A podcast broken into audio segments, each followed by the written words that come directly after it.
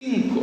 Lo repito, Marcos 10, verso 35, avanzaremos hasta el 45, pero no quiero que lo leamos de inmediato, quisiera eh, decirte algo interesante antes de la lectura, que nos, nos llevará a introducirnos a la lectura, y es que quisiera comentarte una pequeña experiencia personal que viví hace un par de días atrás. Un día estaba ahí viendo una predicación, un video, y luego venía una sesión de respuestas y preguntas eh, a un pastor conocido y le preguntaron pastor cuál es la herejía más dañina que puede estar afectando a la iglesia el día de hoy. En otras palabras, ¿qué mensaje utilizado con la palabra, utilizando la Biblia, qué mensaje puede ser el más destructivo en la iglesia del día de hoy?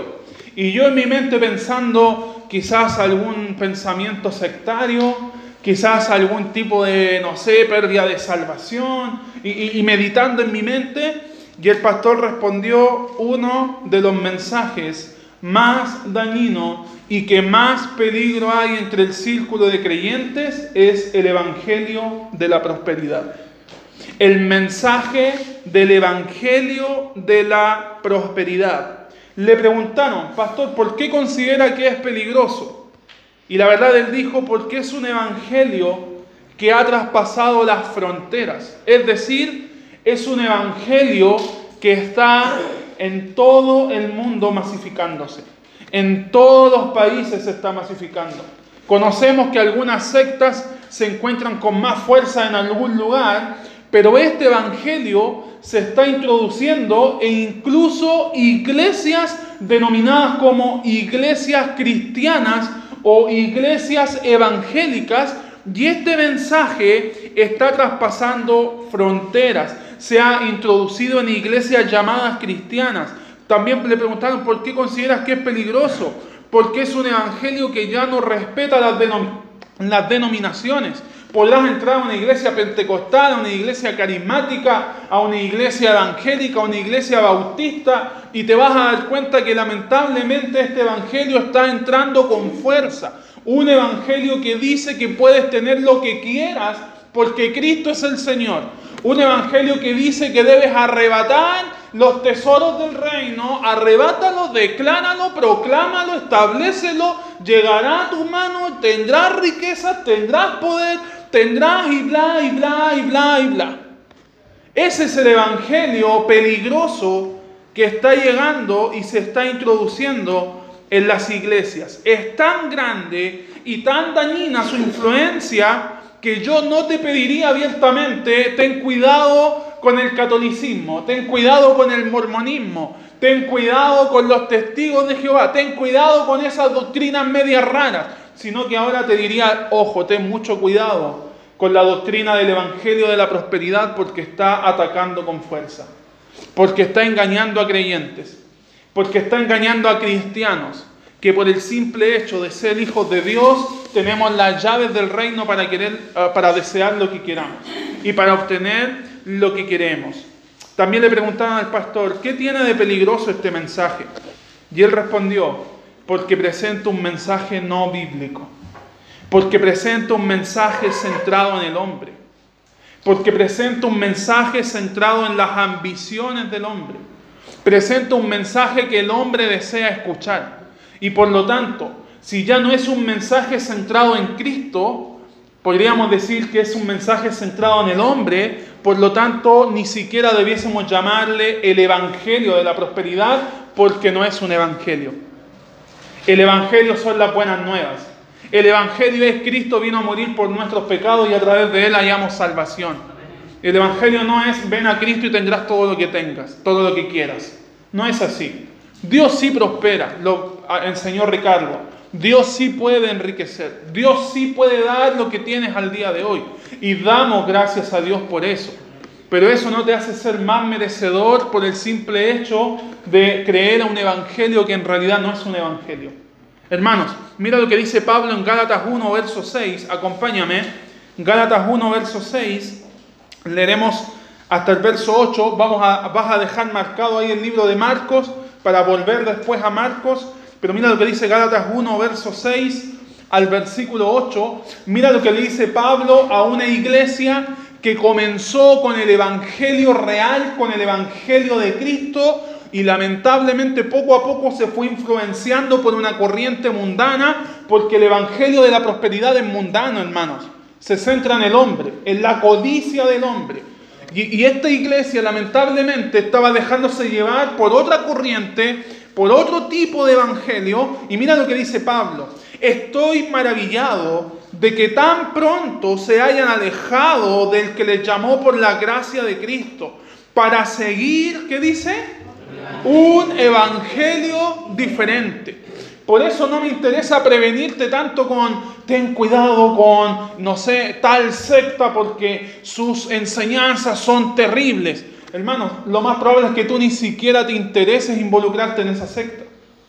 Pero sí debes tener ojo con las herejías que se están metiendo en la iglesia. Y eso puede ser más dañino. Y fue lo que ocurrió en la iglesia de Galacia. Mira, estoy maravillado de que tan pronto se hayan alejado del que les llamó por la gracia de Cristo para seguir un evangelio diferente. Y Pablo ahora viene a aclarar un punto, verso 7. Ojo, no que haya otro. Ya, la verdad no están siguiendo un evangelio diferente. La verdad no están siguiendo el evangelio, porque no hay otro. Con estas palabras Pablo está diciendo, hay un solo evangelio, hay un solo mensaje, hay un solo, una sola palabra que transforma vida. Y en el día de hoy el evangelio de la prosperidad no viene a transformar a nadie, viene solamente a desarrollar la codicia en el hombre, el deseo en el hombre. Y Pablo dice, no que haya otro, sino que hay algunos que perturban y quieren pervertir el evangelio de Cristo. Debes entender esto aparte de la cruz, la muerte y resurrección, no hay otro mensaje que pueda salvar tu alma. Aparte de la cruz y la resurrección, no hay otro evangelio. Lo que sí hay es que hombres que no tienen amor a Dios, que no tienen pasión por las almas y que no tienen, hermanos, una correcta profundización en la palabra, hombres despiadados que toman la palabra, la perturban y la convierten en un evangelio del tanto. ¿Se entiende? Eso es lo que está ocurriendo el día de hoy. Porque hay algunos que perturban, toman el evangelio y lo pervierten. Verso 8.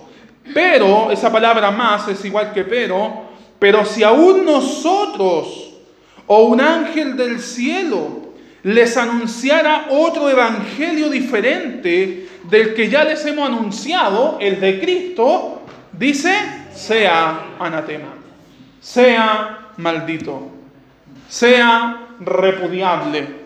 Pablo dice, si aún escuchan de nosotros, o si aún un ángel se les presenta, ¿qué enseñan en las iglesias de hoy? ¿Qué enseñan en las iglesias del Evangelio de la Prosperidad? Dios está revelando que tendrás esto. Ven y en siete días más tendrás lo otro. Ven y, entrega tu dinero y ese dinero se triplicará. Hazlo. Ven y siembra la semilla. Hermanos, hermanos, eso es herejía. Eso no es algo que Dios lo apruebe. Hermanos, no es algo que Dios permita. Cualquier iglesia que presente un evangelio distinto al ya establecido, el de la cruz de Cristo no es una iglesia y Dios no está allí. Aparenta ser una iglesia de Dios. Aparenta ser una iglesia en donde Dios se manifiesta y donde Dios ahí está con ellos. Pero una iglesia que presenta un evangelio distinto ya no es una iglesia. Porque la iglesia tiene la labor, el cuerpo de Cristo tiene la labor de ser testigos. ¿Estás de acuerdo o no? La iglesia tiene la labor de ser un testigo y como testigos debemos ser fieles a la palabra y fieles en hablar el único mensaje que salva y el evangelio de la prosperidad no salva a nadie. Solamente salva sus bolsillos, nada más. Amén. Debemos tener cuidado con eso. Ahora, ¿por qué estoy hablando? También al, pastor le preguntaron, ¿por qué es necesario sacar a la luz este tipo de evangelio? ¿Por qué es necesario exponerlo? Y la verdad es necesario exponerlo porque descubre la verdadera intención del hombre. Y la verdadera intención del hombre es codicia, vanidad y orgullo. Y es necesario descubrir aquello para poder llegar a Cristo, así como lo enseñamos tiempo atrás, como niños, sin nada que ofrecer, entendiendo que estamos totalmente a despensas de Él. Por lo tanto, es necesario que tú sepas esta realidad para descubrir que ese mensaje no lleva más que a decirle al hombre, eres un codicioso, un orgulloso, un vanidoso. Es totalmente distinto a lo que es exaltar a Cristo. ¿En los tiempos de Jesús existía este mensaje? La verdad no. No existía el mensaje, no se predicaba el mensaje de la prosperidad. Pero sí hay algo interesante. Y es que en los corazones de muchos seguidores sí estaba el deseo de seguir la prosperidad. En ese tiempo no existían iglesias predicando el evangelio de la prosperidad, pero sí incluso sus propios discípulos manifestaron codicia. Incluso sus propios seguidores, los más cercanos, manifestaron deseo por alimentar sus propios, valga la redundancia, deseos egoístas antes que servir a los demás. ¿Sabes qué? Muchas veces rechazamos, criticamos y condenamos este tipo de evangelio corrupto y hereje, pero ¿cuánto de nuestro corazón verdaderamente está lejos de la codicia? Tú podrás preguntarte el día de hoy, ¿verdaderamente mi corazón está totalmente lejos de la codicia o estoy luchando con aquello? ¿O hay parte de mi corazón que está tratando de luchar con la codicia? ¿Cuánto de nuestro corazón verdaderamente pone como privilegio el servir a otros y a los demás y humillarse ante Cristo o esperar que el Rey de Gloria venga y me exalte a mí y me dé lo que yo quiero y me dé lo que yo necesito. ¿En qué postura estamos? ¿En qué parada estamos? ¿Verdaderamente podemos decir que nuestro corazón está totalmente ajeno a la codicia? Hermanos, si el servir no es tu prioridad, probablemente tu corazón se encuentre lejos de la voluntad del Señor. Porque opuesto a la codicia, opuesto al deseo, está el servicio. Y Jesús viene a enseñar en los pasajes que vamos a leer ahora cómo es que el servicio viene a ser totalmente vital para estar apartados de un evangelio que nos puede llevar a la destrucción. Hermanos, vamos a estudiar el día de hoy. Quiero que mires acá adelante el título de esta lección. Vamos a estudiar el día de hoy lo que realmente significa entregarnos a Cristo. ¿Qué es lo que realmente significa entregarnos a Cristo? ¿Y por qué este título? Porque muchos de los que siguen un evangelio de la prosperidad creen estar sirviendo a Cristo cuando en realidad están sirviendo a sus propios deseos. Entonces vamos a estudiar qué significa realmente una entrega eh, total a Cristo. Vamos a Marcos 10, verso 35 Marcos 10, verso 35, volvemos ahí donde yo te dije, una experiencia que vive Jesús junto a sus discípulos. Y mira lo que sucede aquí. Entonces Jacobo y Juan, hijos de Zebedeo, se le acercaron, obviamente, a Jesús, diciendo, Maestro, queremos que nos hagas lo que pidiéramos. Es lo que se da hoy en las iglesias de la prosperidad. Jesús, queremos que nos den lo que queremos. Jesús, queremos que nos concedan lo que queremos. Jesús, queremos que cumplas con nuestras expectativas. Y mira lo que hacen estos discípulos. Le demandan a Jesús, le exigen a Jesús. Queremos que nos hagas lo que pidiéremos. Mira cómo responde Jesús. Él les dijo, ¿qué queréis que les haga? Ellos le dijeron, y mírate cómo ellos revelan su codicia, revelan su amor propio concédenos que en tu gloria nos sentemos el uno a tu derecha y el otro a tu izquierda. Maestro, queremos ser gloriosos contigo, queremos reinar contigo, queremos que tener el mismo rango de jerarquía que el tuyo. Es lo que ellos están diciendo. Entonces Jesús les dijo, no saben lo que piden. ¿Pueden beber del vaso que yo bebo o ser bautizados con el bautismo con que yo soy bautizado? Ellos dijeron, podemos. Jesús les dijo, a la verdad del vaso que yo bebo, beberán. Y con el bautismo con que yo soy bautizado, serán bautizados. Pero el sentaros a mi derecha y a mi izquierda no es mío darlo, sino aquellos para quienes está preparado. Cuando lo oyeron los diez, comenzaron a enojarse contra Jacobo y contra Juan. Ellos vuelven a revelar la avaricia a los otros diez. ¿Por qué solamente ellos y nosotros no? Aquí vienen a revelar el mal estado de su corazón. Verso 42. Pero Jesús, llamándolo, les dijo, Sabéis que los que son tenidos por gobernantes de las naciones se enseñorean de ellas y sus grandes ejercen sobre ella potestad. Verso 43, verso clave. Pero no será así entre vosotros.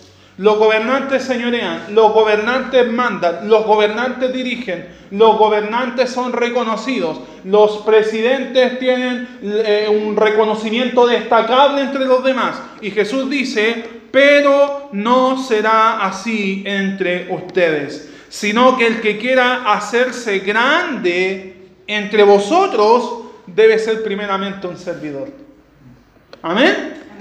Verso 44. Y el que de ustedes quiera ser el primero o el más reconocido, como aquel que dijo, déjame sentarme a tu derecha en tu reino, Jesús dice, y el que de ustedes quiera ser el primero, primeramente debe ser siervo de los demás. Primeramente debe ser un esclavo, como un esclavo para los demás. Verso 45. Porque el Hijo del Hombre, y ahora Jesús da su propio testimonio, porque el Hijo del Hombre no vino para ser servido. Ustedes están buscando ser servidos, les dice Jesús, pero yo no vine para ser servido. Yo vine para servir. ¿Y de qué forma voy a servir? Para dar mi vida en rescate por muchos. Amén. Entonces, ¿qué lecciones podemos sacar según esta experiencia entre Jesús y sus discípulos en torno a un verdadero encuentro o en torno a lo que realmente significa entregarnos a Cristo? La primera lección, y quiero que la vienes acá adelante, es que nuestra entrega, aparece aquí el primer punto, nuestra entrega a Cristo significa, ¿qué dice? Autonegación. Lo que realmente significa entregarnos a Cristo es primeramente autonegación. En el verso 37 ellos le dijeron, Maestro, concédenos que en tu gloria nos sentemos a tu derecha y el otro a tu izquierda. No sé si recuerdas el contexto, pero un poquito antes Jesús les acaba de enseñar algo muy interesante. Les acaba de enseñar que Él iba a ser entregado. ¿Lo recuerdan? Lo vimos la semana pasada. Les acaba de enseñar que Él iba a entregarse por completo. ¿Y qué significaba esa entrega? Sufrimiento, padecimiento, escupitajos, dolor, insultos, blasfemas, latigazos, sangre derramada, muerte. Él viene enseñando eso. Y finalmente les termina diciendo, bueno, y también resucitaré. Entonces, entendiendo que el maestro viene enseñando lo terrible que iba a sufrir por causa de sus mismos discípulos y por causa de todos nosotros, es que lo que más esperamos de este relato es que los hombres que estaban ahí con él sean sensibles al mensaje del maestro, ¿o no? Sean sensibles a Jesús, pero ellos no están siendo sensibles, ellos están pidiendo gloria. ¿Se entiende? Lo que más esperamos es que ellos se compadezcan y vean cómo es que Jesús verdaderamente está haciendo un sacrificio inigualable por amor a ellos, por amor a sus almas, pero ellos piden gloria. Ellos piden jerarquía. Ellos piden renombre. Ellos piden ser los primeros. Ellos piden ser reconocidos. Hermanos, el Evangelio de la Prosperidad enseña que si Cristo es Rey y Señor, entonces tú puedes tener todo lo que desees. ¿Dónde ves eso en la Biblia? Si lo ves, por favor, dímelo, porque yo aún no lo encuentro. Si lo encuentras, por favor, dímelo, porque probablemente no he leído con diligencia la Biblia. Hermanos, eso no está en la palabra del Señor. El Evangelio de la Prosperidad enseña Jesús murió, resucitó, ahora está en su gloria, es un rey glorioso y bla, bla, bla. Por lo tanto, ven, pide, siembra tu semilla, cosecharás lo que quieres, cosecharás lo máximo, tendrás esto, tendrás lo otro, pero eso no lo vemos en la palabra. ¿Sabes que hay algo muy vergonzoso en este pasaje? ¿Y sabes qué es lo vergonzoso? Es que Jacob, Jacobo y Juan están pidiendo tronos mientras Jesús les está enseñando un ejemplo de servicio y entrega sacrificial. Eso es vergonzoso.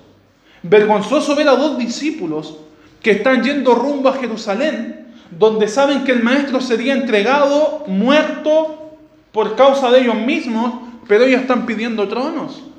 Pero ellos están pidiendo algo especial. Hermanos, en, aquella cultura, el estar sentado a la derecha era casi una persona que tenía casi el mismo nivel de autoridad que el rey. Es como el rey sentado en el trono, enviando al hombre de mayor confianza, bueno, va, ve el de la derecha y, ve y, y, haz todo lo que tengas que hacer y todos lo miran con autoridad. Y el que está sentado a la izquierda viene a ser otro de mayor, un poquito menos de autoridad, pero al fin y al cabo el de la derecha y el de la izquierda hombres reconocidos con autoridad, según eh, lo que la cultura enseñaba. Hermanos, y nosotros muchas veces, como creyentes, somos testigos del sufrimiento de Jesús, somos testigos de su sacrificio, pero aún así, al igual que estos hombres, podríamos estar enfocados en nuestros asuntos, en nuestros placeres y en lo que a mí me causa satisfacción. Entonces ahora nos alarmamos por esta petición vergonzosa, pero probablemente nosotros estemos más enfocados en nosotros que en Cristo Jesús. Hermanos, ellos quieren recibir gloria, pero no entienden que el verdadero camino a la gloria es el sufrimiento. Y lo vimos en el Maestro, lo vimos en Jesús. Ellos, en vez de ser humillados por la palabra de Jesús, en otras palabras, en vez de haber causado humillación en sus vidas ante las palabras de Jesús, ellos vemos que no tienen más que orgullo, que no tienen más que avaricia, no tienen más que codicia. Hermanos, ponte a pensar en esto. Si Jesús permitiera cumplir todo lo que tú desees, ¿sabes qué es lo único que se revelaría? ¿O lo único que saldría evidente? Es que buscamos fama y poder. Si Jesús se pusiera a conceder todas tus peticiones, lo único que revelaría es que estamos buscando fama y poder. Hermanos, esto es lo que el Evangelio de la Prosperidad incentiva. Buscar fama, buscar poder y alimentar tu persona y el servicio, ¿dónde queda? En el tacho de la basura. ¿Y el servicio dónde queda? Bueno, en algún momento podrá ser. Pero primeramente yo. No puedo servir si primeramente no estoy bien. Hermanos, la verdad, este es un evangelio pervertido. Una entrega genuina a Cristo es una disposición a su servicio y a la misma vez una negación a nosotros mismos. ¿Sabes cuándo vas a entender verdaderamente que estás completamente entregado a Él?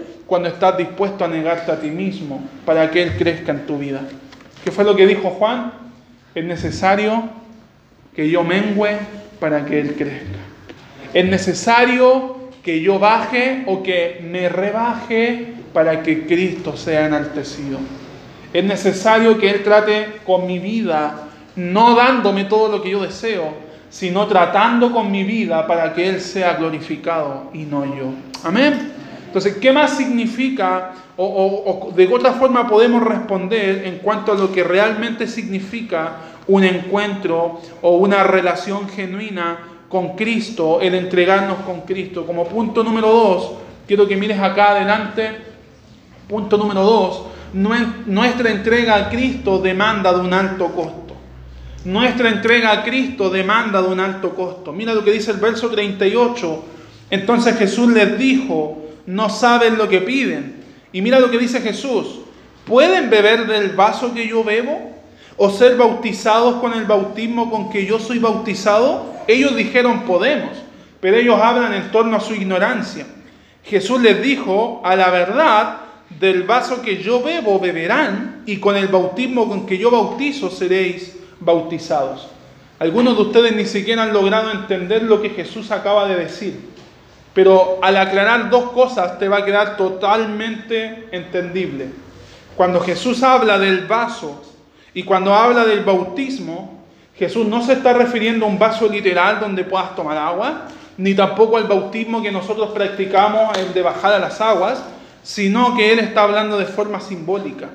El vaso significa derramar ira y el bautismo significa estar inmerso en sufrimiento. Entonces lo que Jesús está diciendo es que el vaso y el bautismo es un simbolismo de juicio y de sufrimiento.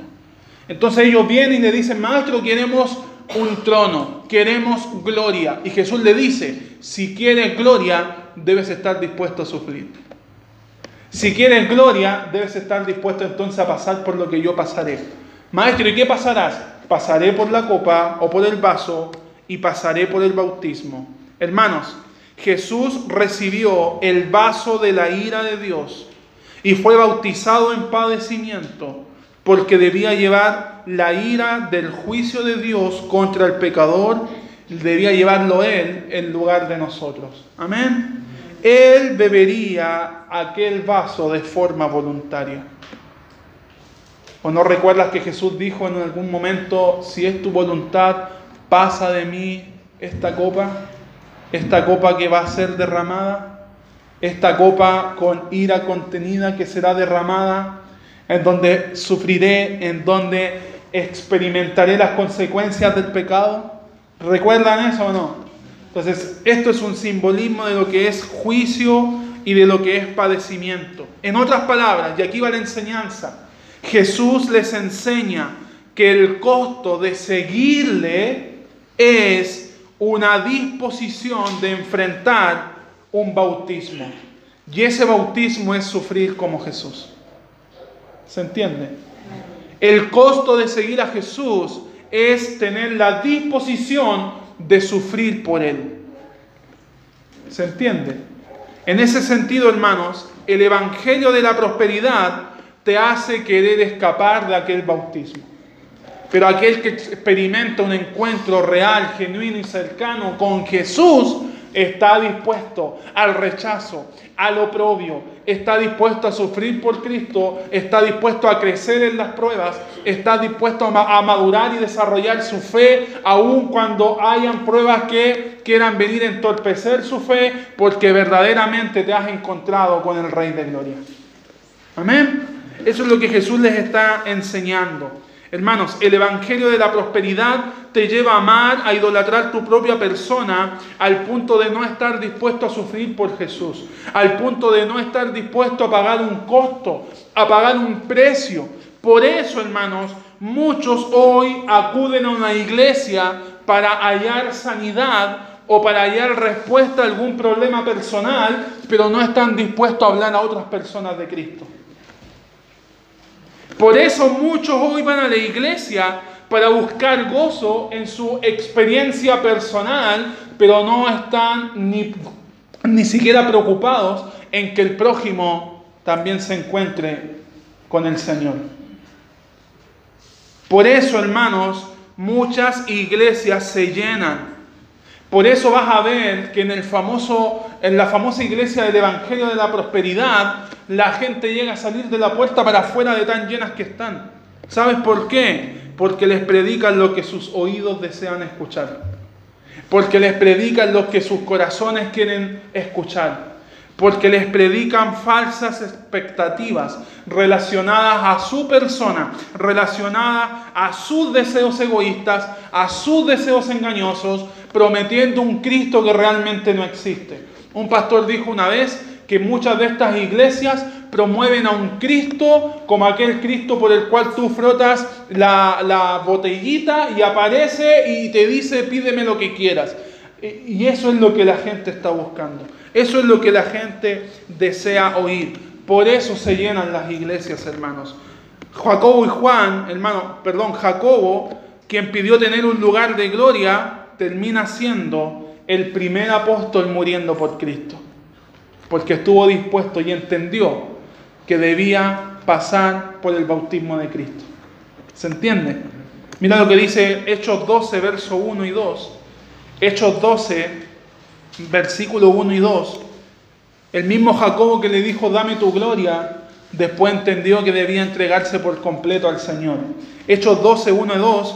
En aquel mismo tiempo el rey Herodes echó mano es decir, los encarceló o, les vino a traer problemas a algunos de las iglesias para, ¿para qué?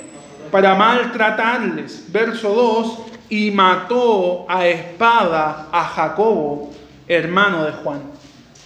El mismo que pidió un trono fue el mismo que después comprendió que su vida debía ser entregada a Cristo por completo, a tal punto de morir por él. Y el mismo Juan que también pide un trono, vemos que es aquel hombre que termina siendo el último apóstol muriendo en un lugar encarcelado, prisionero por Cristo, en la famosa isla de Patmos. Hermanos, ese es el costo de seguir a Cristo.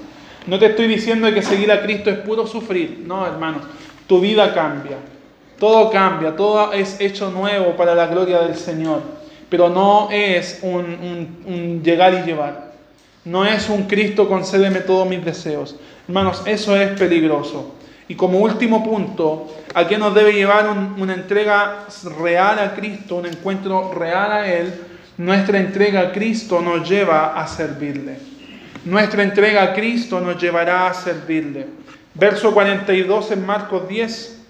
Verso 42 dice más Jesús llamándole les dijo, cuando ya vio que Jacobo y Juan piden tronos y cuando después vio que los otros diez más encima llegan enojados porque pensaban que Jesús les daría poder a ellos, pero ellos no, y están todos enojados ahora porque todos quieren gloria, Jesús los llama a todos y les dijo, saben que los que son tenidos por gobernantes de las naciones se enseñorean de ellas. En otras palabras, Jesús les dijo, ustedes son como los gobernantes, quieren hacer lo que ustedes quieren, quieren enseñorearse según sus, propios, sus propias metas. Verso 43, pero no será así entre vosotros, sino que el que quiera hacerse grande entre ustedes será vuestro servidor. Y el que de vosotros quiera ser el primero será siervo de todos, porque el Hijo del Hombre no vino para ser servido, sino para servir y para dar su vida en rescate por muchos. ¿Qué es lo que Jesús les está enseñando a ellos? ¿Y qué es lo que Jesús nos está enseñando a nosotros? Y es que Jesús enseña que una entrega completa, que una entrega real, una entrega genuina a Él nos lleva a no desear nuestra propia autosatisfacción, sino que desear, buscar y vivir, servir a los demás. Por eso Pablo dijo, haya en vosotros el mismo sentir que hubo en Cristo Jesús. Haya en ustedes la misma pasión que hubo en Cristo en Filipenses 2. ¿Cuál es la pasión que hubo en Cristo? No mirar a los demás como a superiores. Y cuando no miras a los demás como a superiores, entonces buscas servirle. Perdón, mirar a los demás como a superiores.